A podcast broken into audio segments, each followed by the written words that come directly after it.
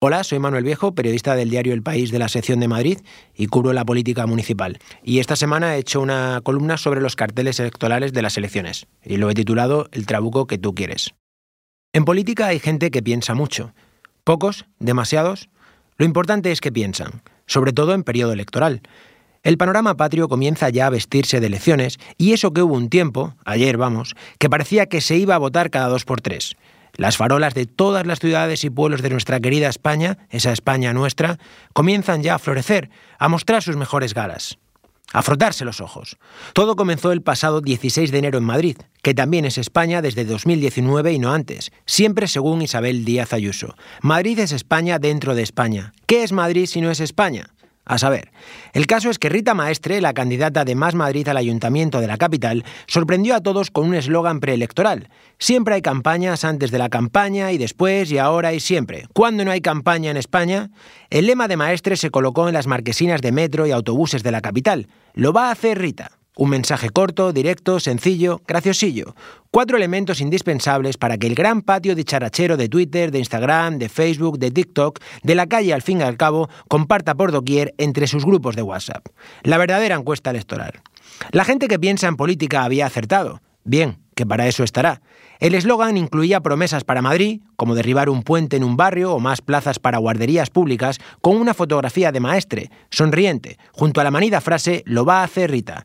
Funcionó tanto que incluso sus propios rivales políticos alabaron esa propuesta en público. Reyes Maroto, la candidata del PSOE a la capital, lo hizo a su manera, dos semanas después, con otro eslogan muy diferente y que no se parece en nada al anterior.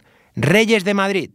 Sí, el problema de la izquierda en la capital es que hay gente que piensa muchísimo.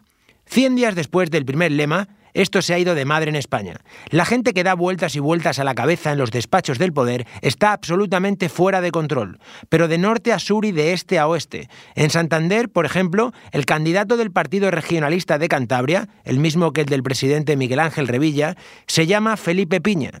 Los asesores que pululan a su alrededor han optado por llenar las marquesinas cántabras de un eslogan muy apropiado para la ocasión.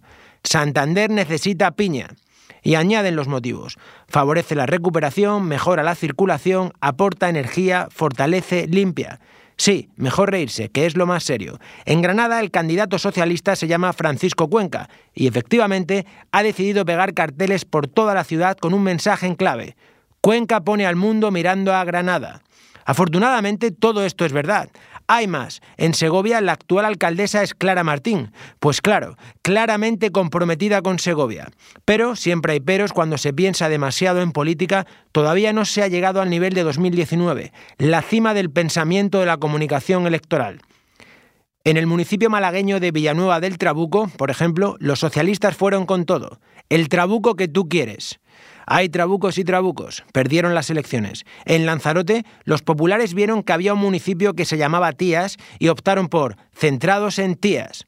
Por lo que sea, ganaron. En Galicia, el PP también creyó oportuno que si el candidato se llamaba Ignacio Cabezón, lo mejor era ir de cara desde el principio. Con cabeza y corazón, vota Ignacio Cabezón. España, vamos. Faltan 22 días para las elecciones de mayo. Todavía hay tiempo para pensar, para ir al súper e incluso de superarlo.